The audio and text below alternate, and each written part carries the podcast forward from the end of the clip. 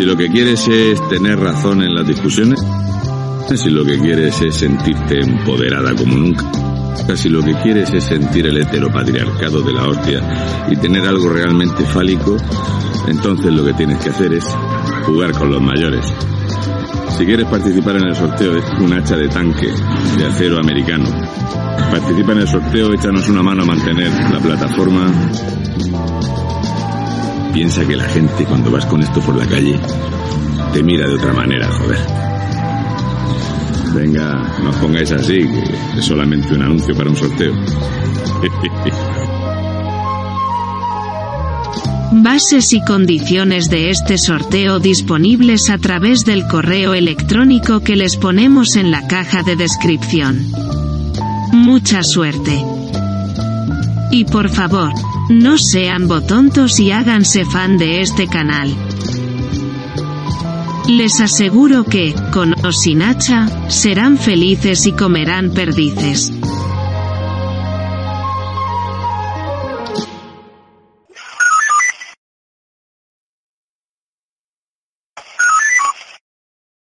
Lugo. Eh,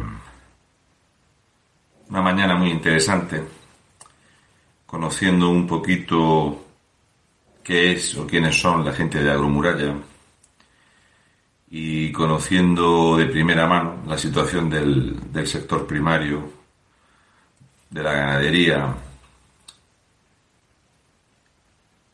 Y la verdad es que el problema es exactamente igual en toda España. Normalmente, lo, que hace que sea robusto un Estado es tener una amplia base donde se forje el resto. Así que la parte más alta de esa pirámide debe de ser la seguridad alimentaria, el poder tener comida, el poder eh, tener seguridad, educación, sanidad, en fin, la base. Cubrir la alimentación es básico. Un país tiene que poder producir suficiente alimento para su población y un país tiene que tener la capacidad de generar la energía que, que produce o que consume, mejor dicho. Esta mañana, cuando te pones a hablar con gente, de hecho ha habido un momentito que hemos tenido ahí, pues gente de diferentes lugares, y te das cuenta de cómo eh, se hace todo lo posible para gestionar justamente al contrario de lo que te dicen que es. Me explico. No es una cosa extraña que en cualquier ayuntamiento, diputación, tal, siempre hay partidas económicas contra la despoblación. Y se gasta un pastizal en esta mierda de la despoblación. Para fijar población rural en la España que han vaciado, no la España vaciada, lo primero que tienes que hacer es que haya trabajo. Si no hay trabajo, no te puedes afianzar, no te puedes establecer de ninguna de las maneras. Así que, para poder establecerte, lo que tienes que hacer es tener trabajo. Lo que se intenta es hacer al español, en general, una persona dependiente del Estado lo que se intenta hacer es eh, del español un subsidiado.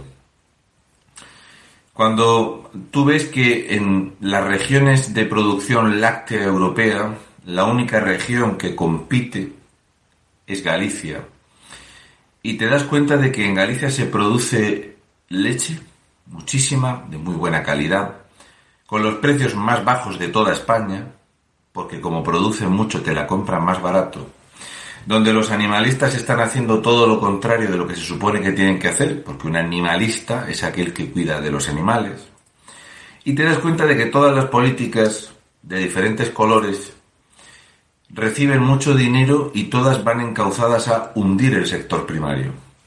Esto te pasa en Murcia, con la competencia desleal de los productos que vienen desde Turquía, desde Egipto, desde África, y te pasa aquí. Resulta que, por ejemplo, tú coges eh, la producción láctea de Irlanda y dobla ampliamente la producción láctea gallega.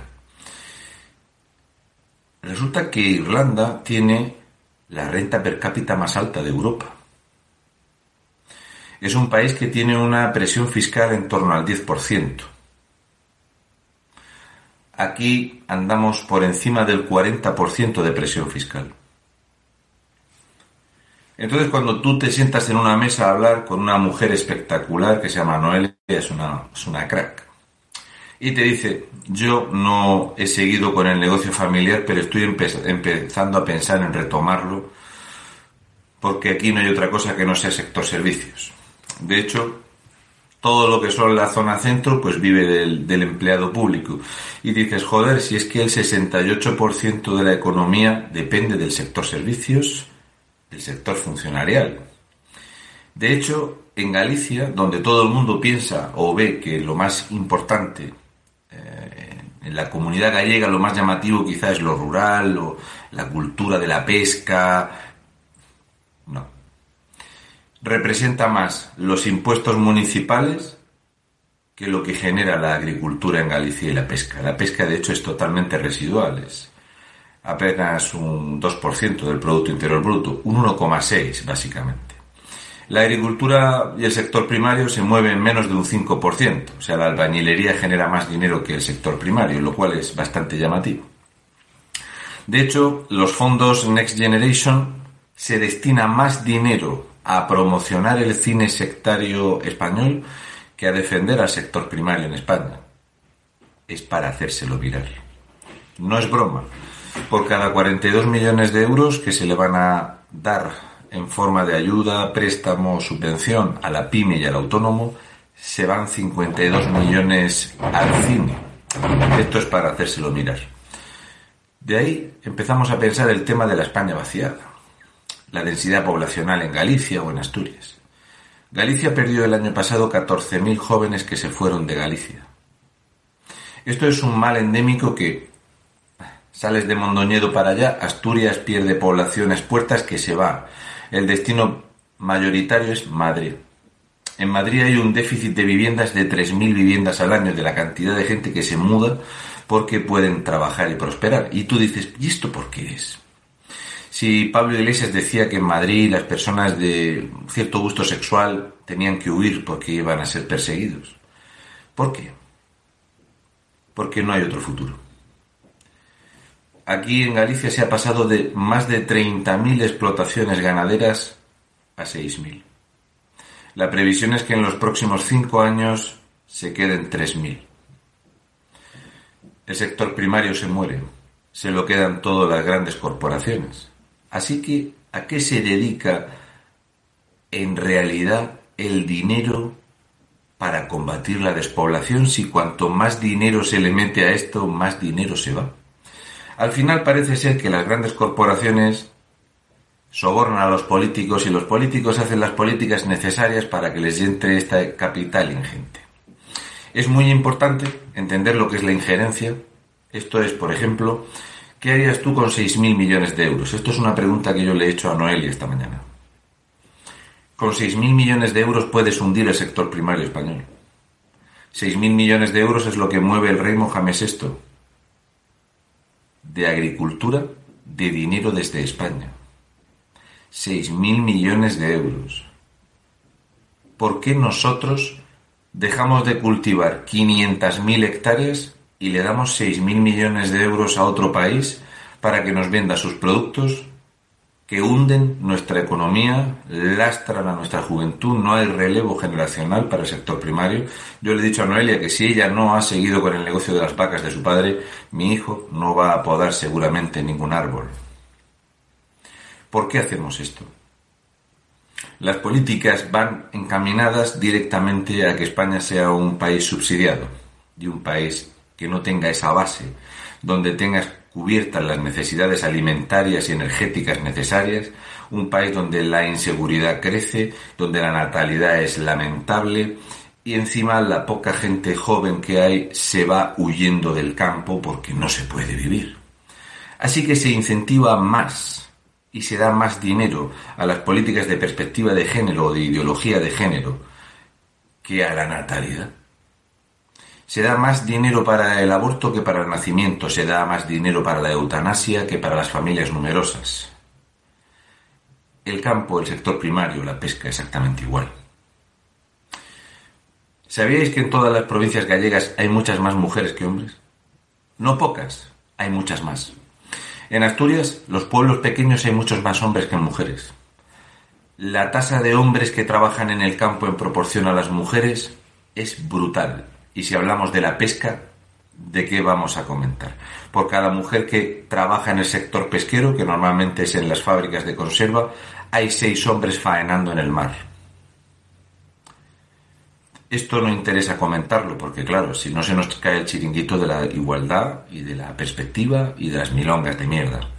En el campo hay hombres solos que mueren solos y las mujeres se van a las ciudades. La gente no quiere el trabajo duro y el trabajo pesado. ¿Cuándo? ¿En qué momento las injerencias políticas, las políticas globalistas y todo este dinero y esta masa de dinero que se destina únicamente a hundir al español y a transformar este país en un páramo socialista, la gente dejó de verlo. Y yo lo asocio a los medios de comunicación, al terrorismo informativo. Ese terrorismo informativo que te dice que lo más bonito del mundo rural es cogerte una casa rural con wifi, que lo mejor que puedes hacer es ser un borrego y callarte que cualquier persona que se haya levantado en algún momento a protestar ante esto, los mayores actos de violencia que hemos visto en los últimos años en España han sido las palizas que se le han dado a la gente del sector primario. No habréis visto reprender manifestaciones como las del sector primario. Aquí en 2015 los antidisturbios le dieron muy duro a los ganaderos y a la gente del campo. Gente que iba a, protestar en un tractor, gente que trabaja en el campo, que cuida del ganado, y los antidisturbios ordenados por el poder fueron a darles.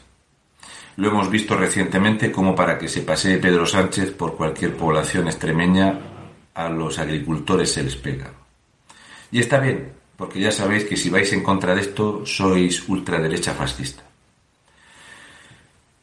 Cuando en las últimas fechas, estos últimos días, hay mucho revuelo al respecto de los medios de comunicación alternativos, de las personas que son disidencia controlada y del dinero que se mueve en política. La gente no tiene ni zorra idea. Yo soy un particular, un tío de campo, una persona que no tengo ninguna vinculación ni ninguna percepción económica, por eso puedo hablar como me da la gana. Cuando esta mañana he estado hablando con esta gente, y mañana pues eh, os presentaré, bueno, mucha gente ya conoce a este señor, a Roberto.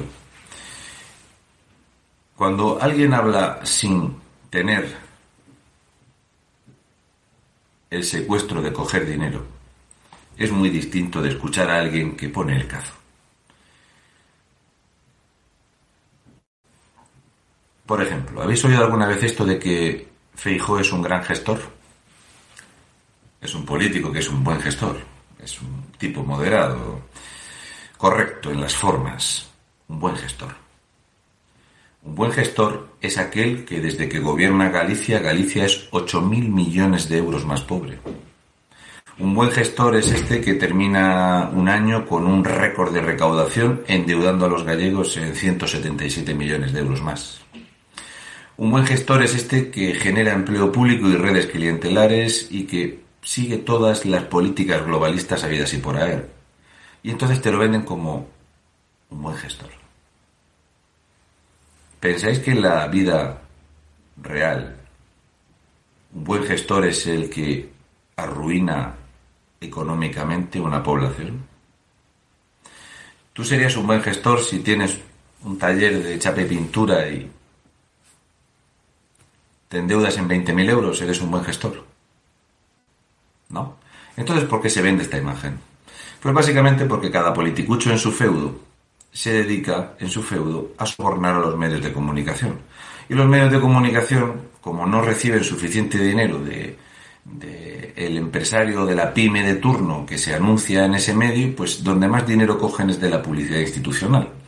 Por eso la publicidad institucional sigue el guion del que está en el poder, básicamente salvo en lugares como Andalucía, donde Canal Sur es más socialista que Pepera, porque llevan toda la vida diciéndolo y ya no saben hablar de otra cosa. Entonces, tú vienes de Murcia y sabes la ruina que hay en Murcia, sabes el dinero que le está metiendo toda esta política globalista a los supuestos ecologistas, como pasa con la ANSE. La ANSE es esa asociación comunista que está en contra de la gente que planta una lechuga en la tierra, pero está a favor de llenar los campos de hormigón y placas solares para depender de la energía nuclear que van a producir los países donde invierten los que te dicen a ti que tienes que tener placas solares porque las placas solares, como ya dijo el gobierno de Asturias, no van a cubrir las necesidades, así que habrá que seguir comprando electricidad nuclear. Pero los políticos te dicen que no, que es que la población española no quiere energía nuclear. A mí no me han preguntado. La campaña que se hizo para esto del Partido Socialista de demonizar la energía nuclear nos hace ser un país pobre. Cada 1 de enero tenemos una deuda de 15.000 millones de euros con Francia para comprar electricidad poco podemos hacer con eso. Entonces empezamos así. ¿Dónde están los animalistas? Resulta que los ecologistas y los animalistas van en contra de los ganaderos, por ejemplo. ¿Qué es lo mejor que se puede hacer? Soltar lobos. ¿Sabíais que en el norte de España la ganadería extensiva, ese ganado que se cría a prau, se ha reducido en un 97%? En un 97% porque como te han impuesto el lobo, resulta que quitas el ganado del campo. Mañana hablaremos mucho del tema del lobo, pero deberéis de pensar lo siguiente. Los animalistas que se preocupan del lobo no tienen ningún censo desde 2012 de la población del lobo, pero sí tienen un censo de los ataques del lobo. ¿Por qué a los animalistas no les preocupa que un lobo haya atacado a un animal doméstico a menos de 10 metros de un colegio? ¿Por qué a los animalistas no les preocupa las masacres de ovejas, vacas, los abortos, la ruina de los ganaderos. A mí me llegan algunos vídeos estremecedores, en la plataforma he puesto alguno, porque aquí no se puede poner, de lo que hace un lobo cuando se mete en un establo.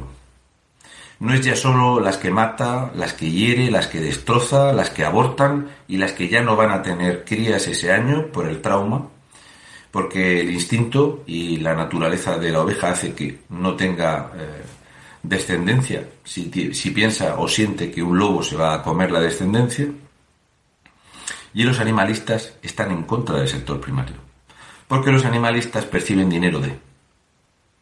Nunca habréis visto al ecologismo atacar a las políticas nacionalistas. Por ejemplo, yo siempre he dicho que cuando se llena de plásticos los bosques y las playas con lazos amarillos, Greenpeace nunca dijo nada de ese plástico, porque son todos confluencias todas son confluencias globalistas comunistas. Aquí en Galicia, por ejemplo, puedes ver cómo un ayuntamiento destina 150.000 euros a la retirada de plásticos y el ayuntamiento de al lado te cobra por quitarte el plástico agrícola. O sea, no hay una, no es unánime el criterio. Es el asfixia, es la ruina.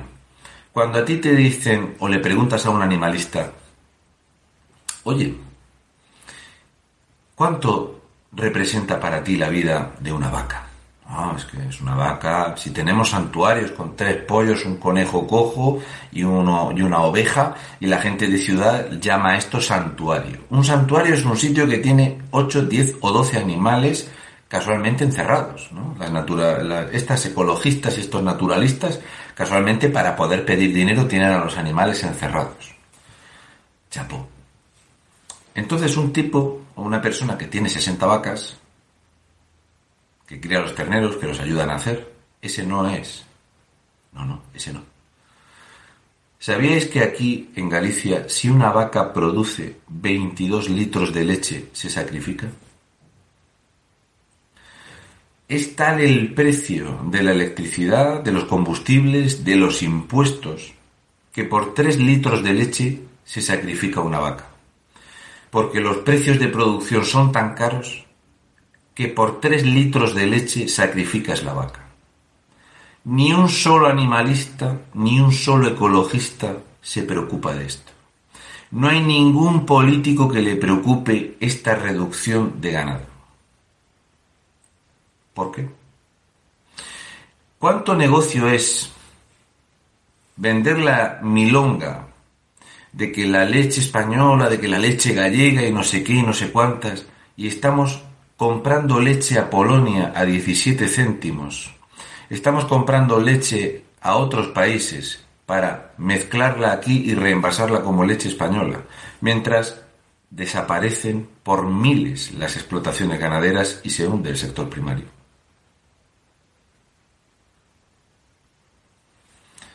En el momento en el que yo empecé con todo esto y te das cuenta de la enorme disociación y sobre todo el desconocimiento tan grande que tiene la gente, incluso de un pueblo de 15.000 habitantes, los chavales no tienen ni zorra idea de poner una patata.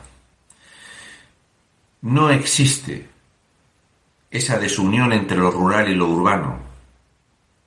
Lo rural alimenta lo urbano y lo urbano genera los ingresos para que lo rural se mantenga. Pero los políticos te han dicho que eso no es así, que sin lo rural no pasa nada porque como lo urbano genera dinero se puede comprar a otra gente que lo produzca, que se muera el campo, que se muera la pesca. Sector servicios únicamente. Qué triste es cuando un ganadero te dice que ha tenido que retirar 50 vacas porque no llegaban a los 25 litros de leche. Y qué triste es que la misma mañana te diga una persona que todavía está pagando los préstamos que sacó con Zapatero para poder pagar la cuota lechera. Los ríos de leche que provocó Zapatero. Qué fuerte. En el mismo año se dan ayudas a la sequía y a las inundaciones. No hay ningún plan hidrológico nacional. España, el reino de taifas. Los pequeños dictadorzuelos España es ese lugar donde en Cantabria el gobierno te dice que ya están en marzo disponibles las solicitudes para que solicites tu ayuda agrícola o tu ayuda ganadera a partir de marzo. Pero sin vergüenzas de mierda si están sin pagarlas del año pasado. Si tenéis un retraso de más de ocho meses en tramitar la documentación. Sin embargo, los que entran ilegalmente en España, desde el minuto uno tienen todos los derechos los placeres y los privilegios de disfrutar de lo que hemos construido, de lo que hemos heredado de padres y abuelos. ¿Cuándo va a empezar el español que sabe que tiene que pelearlo y lidiarlo con otros españoles que están felices de esto? ¿Cuándo vamos a empezar a decirle al servidor público que su título pone servidor público y que deje de servirse de lo público?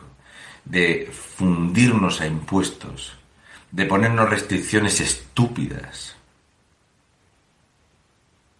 ¿Cuándo? Pues no pasa. Me comentaba esta chica, me dice, hay que ver cuando, los transportistas le echaron a gallas y, y decidieron parar, lo tuvimos ahí, para haber salido los españoles en tropel y haber dicho, mira, para, para, para, para, para, para porque nos estáis robando.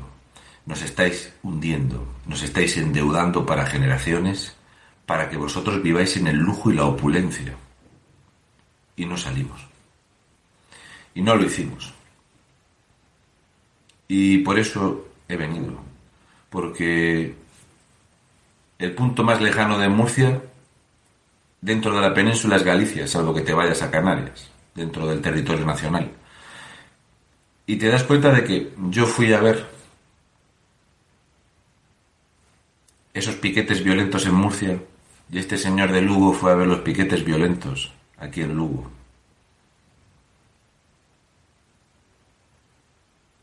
¿Os dais cuenta que cualquiera que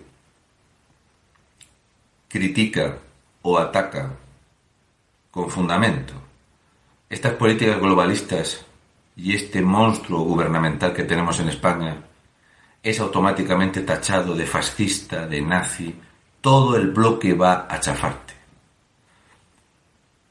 La gente como nosotros en las redes sociales estamos censurados hasta todo lo que se pueda. No tenemos derecho a hablar, no practicamos una doctrina comunista, ni mucho menos. De hecho, incluso defendemos las cosas que serían de coherencia, que es lo bonito que es traer un hijo al mundo, la sensación tan agradable de crear algo, de producir algo, de hacer comida con tus manos, de qué bonito es tener la posibilidad de estar en la puerta de tu casa con la puerta abierta y que no tengas miedo de que te roben.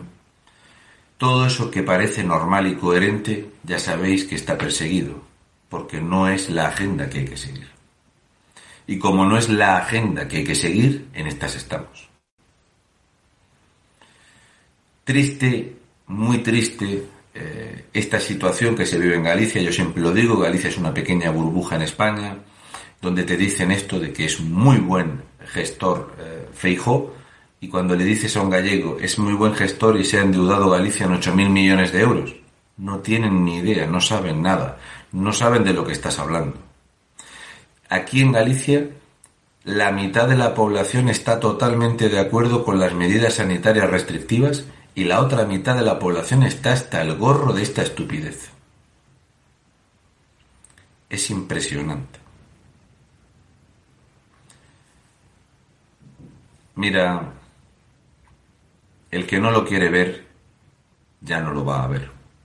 El que no quiere salir del pozo y del hoyo de un país camino de ser una república bananera socialista enfrentada entre regiones, cargadas de odio entre gallegos, asturianos, castellanos, leoneses con murcianos, nos vamos a llevar todos mal, para que cada uno tenga su pequeño reino de taifas arruinado y hecho una pocilga. Entonces resulta que los ciudadanos de a pie, la gente normal y corriente, que no vulgar, que hemos decidido empezar a dar este tipo de batalla, como pasa con Roberto, como esta gente de Agromuralla, que lo tienen todo muy clarito, es una asociación que no mueve un duro. Y esto es muy cachondo, porque resulta que a Agromuralla la acusan de recoger dinero de partidos políticos, de que si lo subvencionaba el PP, ahora resulta que se han revuelto eh, y la imagen visible entonces es que subvenciona Vox, porque son de un bando, porque son del otro. No saben qué hacer con la gente como nosotros que no cogemos dinero que nos han puesto mucho dinero delante y no lo hemos cogido. No saben qué hacer. Ensuciar tu imagen, emponzoñarte, difamarte, ridiculizarte, atacarte personalmente, meterse con tu familia. No saben qué hacer. Esa es la única esperanza que me queda en este país.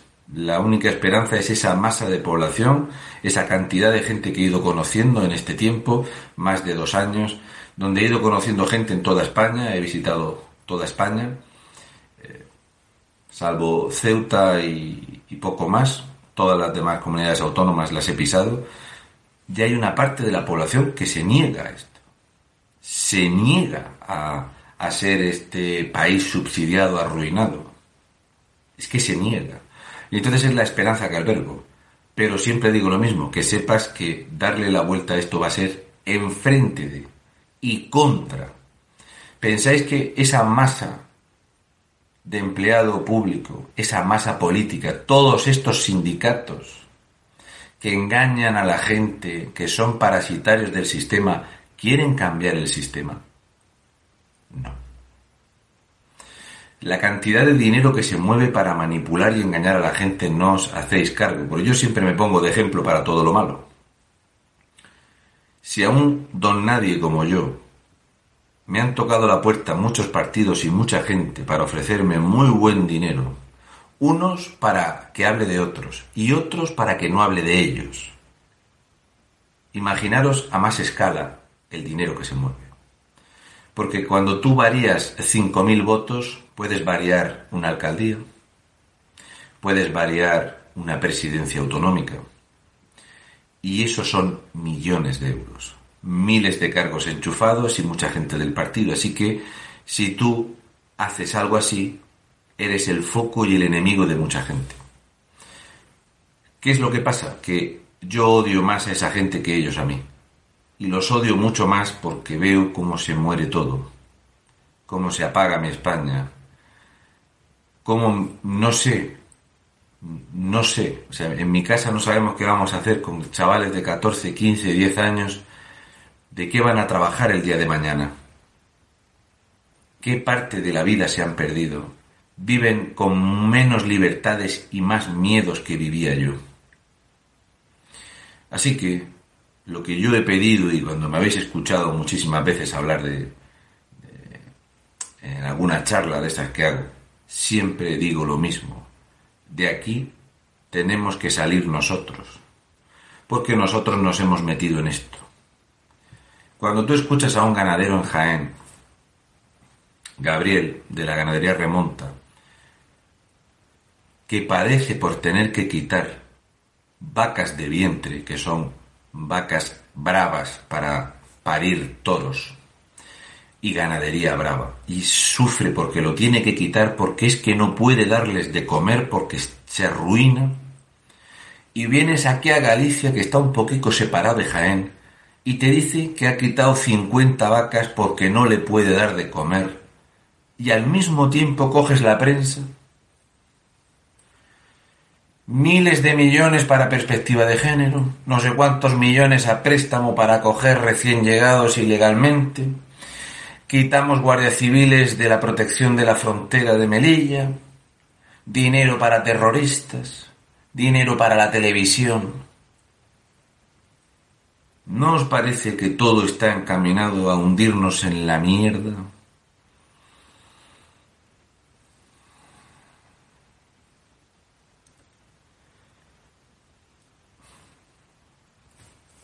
Cuando escucháis a alguien que propone algo coherente,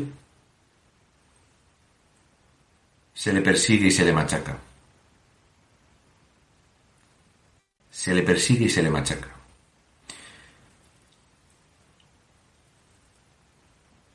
Yo no tengo una capacidad de tener el don de la precognoscencia. Yo no sé qué va a pasar en el futuro. Pero cuando yo os dije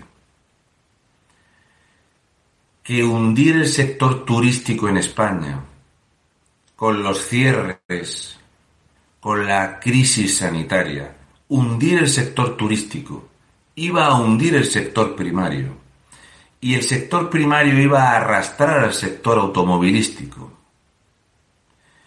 Que esa milonga montada de los contenedores marinos iba a suponer un problemón económico. La primera vez que hablé del problema del gas fue en octubre de 2020. Un paleto de campo. Me han llamado paleto, analfabeto, palurdo, gordo, eh, ladrón, sinvergüenza, que me paga un partido, que me han dicho de todo, a mis hijos, a mi mujer, a todos.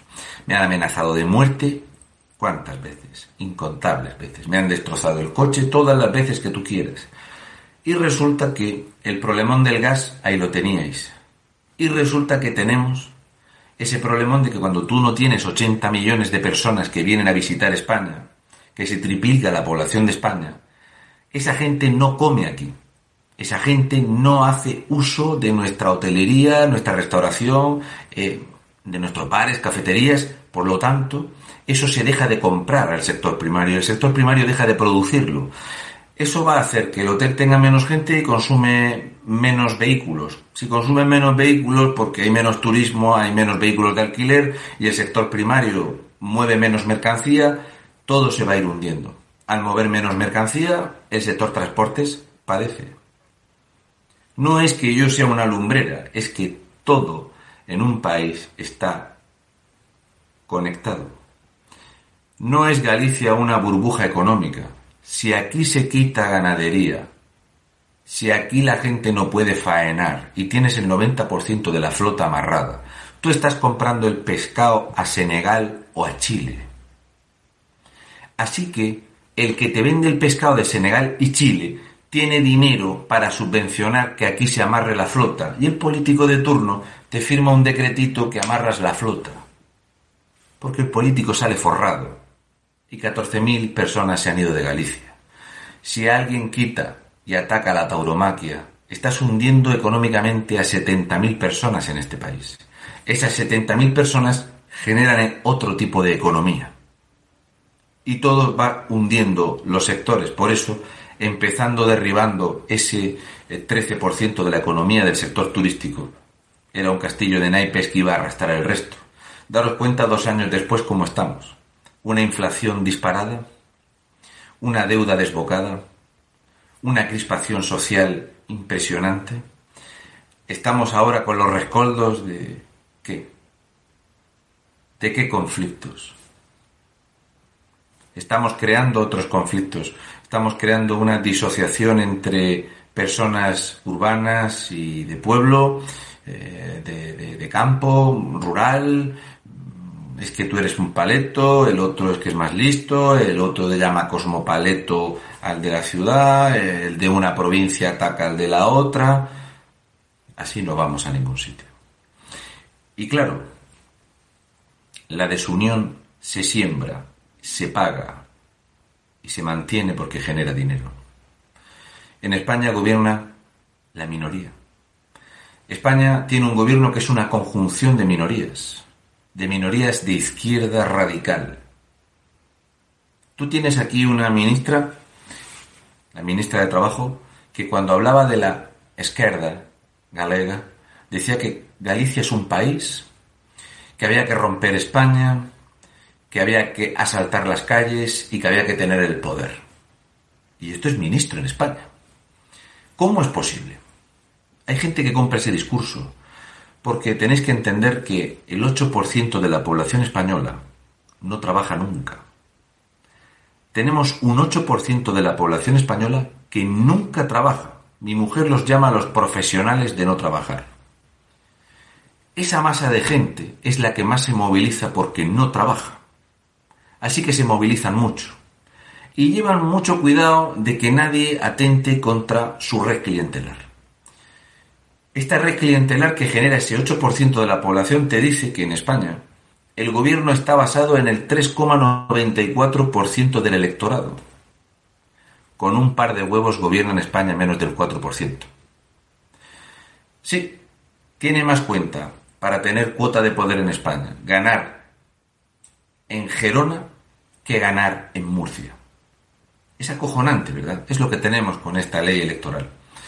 Y esto genera todos estos problemas. Entonces, cuando la gente vaya entendiendo lo que significa injerencia, entenderá por qué las políticas van encaminadas a hundir España. Porque mientras se hunde España, y esto es una pregunta que os podéis hacer, ¿habéis visto a Pedro Sánchez en 2014? ¿Lo veis ahora? ¿Habéis visto a Irene Montero en 2014? ¿La veis ahora? ¿Habéis visto a Yolanda Díaz en 2014? ¿La veis ahora?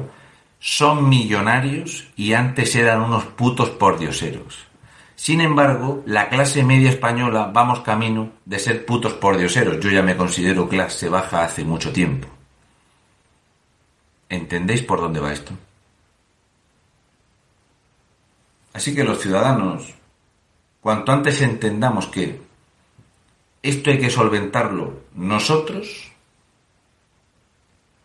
en contra y enfrente de una parte de la sociedad activa, violenta, radical y bien subvencionada de dinero público, y que va a costar mucho trabajo echarlos.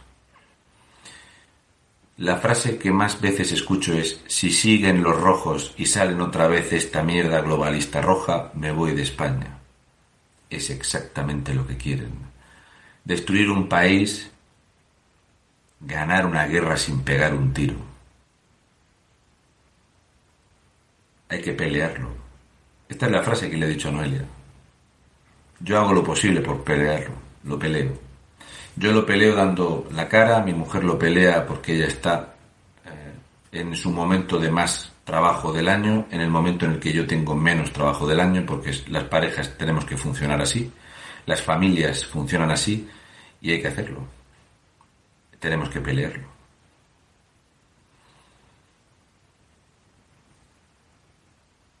El problema es el mismo en todos los sitios.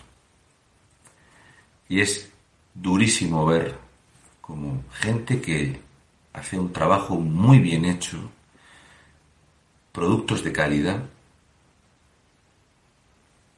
pierden el dinero, se arruinan y tienen que competir con países que no hacen nada de lo que a ti te obligan a hacer. Es como subirse a un cuadrilátero a boxear con otro y te dicen, bueno, pero tienes que amarrarte una mano a la espalda y no puedes mover los pies. Pero por lo demás, pelea libremente. Es imposible. Es imposible. En Murcia Cada vez hay menos cultivados, se plantan menos árboles y todo van a ser placas. Para eso se paga. ¿Os dais cuenta de lo que hemos visto en estos días? ¿Os dais cuenta? Resulta que Elon Musk le dice al presidente del gobierno lo que tiene que hacer. El presidente del gobierno está buscando inversores, porque no hay un puto duro en este país. España va a caer en esa red y la gente, una gran parte de la población española, va a estar feliz de caer en ese globalismo y en esa ruina. Lo último que le he dicho a Noelia antes de venirme al coche es que hay un 15% de la población que pide más control estatal. Hay un 15% de la población española que son esos que veis por la calle solos con la cara tapada, que van en el coche con la cara tapada, de esos que se echan mucho gel cuando entran a una tienda. Hay un 15% de la población española que necesita papá Estado y el control del Estado en todo.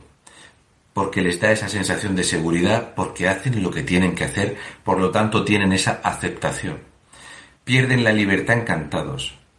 ¿Cómo vamos a reconducir a esa gente? No lo vas a poder hacer. ¿Cómo vamos a reconducir la masa parasitaria de sindicatos de extrema izquierda? No lo vas a poder hacer. Si lo desmontas y les quitas las subvenciones, tendrás fuego en la calle. Si los dejas que sigan, te van a hundir con tu propio dinero. La situación es muy complicada. La intención siempre ha sido enrevesarlo todo tanto para que sea muy complicado y te dé la sensación de que no puedes hacer nada para cambiar el sistema. Y una polla. Pero gorda. Ya lo creo que se puede cambiar. Todo depende de la cantidad de gente que se ponga en el lado que ha decidido cambiar esto. Y sí, no os preocupéis que seguirán pasando y seguiréis viendo cosas que os van a decepcionar. Seguiréis viendo cómo muchísimos españoles os traicionan, seguiréis viendo cómo el dinero lo ensucia todo y seguiréis viendo personas que pensabais que hacían algún tipo de batalla cultural que básicamente lo único que hacen es llenarse el bolsillo. Vais a seguir viendo políticos populistas de mierda con un mensaje vacío que luego no llevan a cabo. Y vais a seguir viendo gente que no quiere saber nada que no quieren saber nada porque son más felices siendo ignorantes. Gente que no quiere saber lo que es la mortalidad excesiva, gente que no quiere ver la cantidad de niños que mueren de forma súbita y repentina en los últimos meses, cifras que se han multiplicado por un 2000%, y así sucesivamente, porque la gente no quiere saber. Saber es muy doloroso, saber te quita el sueño, saber te genera una infelicidad pelear contra un enemigo tan grande te hace pensar que no vas a poder hacer nada. Cuando os dije que yo tenía fecha de caducidad, la gente le choca esto. Paraos a pensar si veis a mucha gente en este mundillo que os diga que se va a ir, que prefiere seguir la vida como la tenía antes, que no tiene aspiraciones políticas, que nunca os ha dicho que os suscribáis ni pollas. Ese es el problema. Ese es el problema. Sí, si le preguntas a Google te dirá que la deuda gallega está por encima de los 11.700 millones. Pregúntale a Google cuánto debía Galicia antes de que llegara Feijóo al poder, ese gran gestor. Pregúntale cuál es la deuda, y pregúntale también si ese 18,7% mm, más o menos de deuda que tienen los gallegos se podría suplir quitando mal gasto público. Galicia es una comunidad que debería de tener superávit, porque tiene todas las condiciones para ello, y sin embargo se endeuda, y se endeuda y se endeuda para tener chiringuitos que mantengan en el poder a los amos. ¿Qué es lo que vamos a hacer? Yo lo voy a pelear hasta que la gente tenga la capacidad de elegir si quiere esto o quiere probar otra cosa. Si la gente quiere esto, Adiós, muy buenas, muchísimas gracias y me llevaré una gran cantidad de amigos y buena gente que he conocido. Y si la gente quiere cambiar esto, yo habré hecho lo que tenía que hacer y habré colaborado en ello. Y me iré satisfecho y expectante. Pero este no es mi mundo. No. Demasiadas mentiras, demasiada gente falsa y demasiado dinero por detrás. No, no. Yo llevo unos pantalones con remiendos. Los agujeros de estos me los cosió mi hija, que cose muy bien. Y me gusta estar así, me siento cómodo así. Me siento cómodo en un sitio de 40 euros la noche. ¿Qué le vamos a hacer?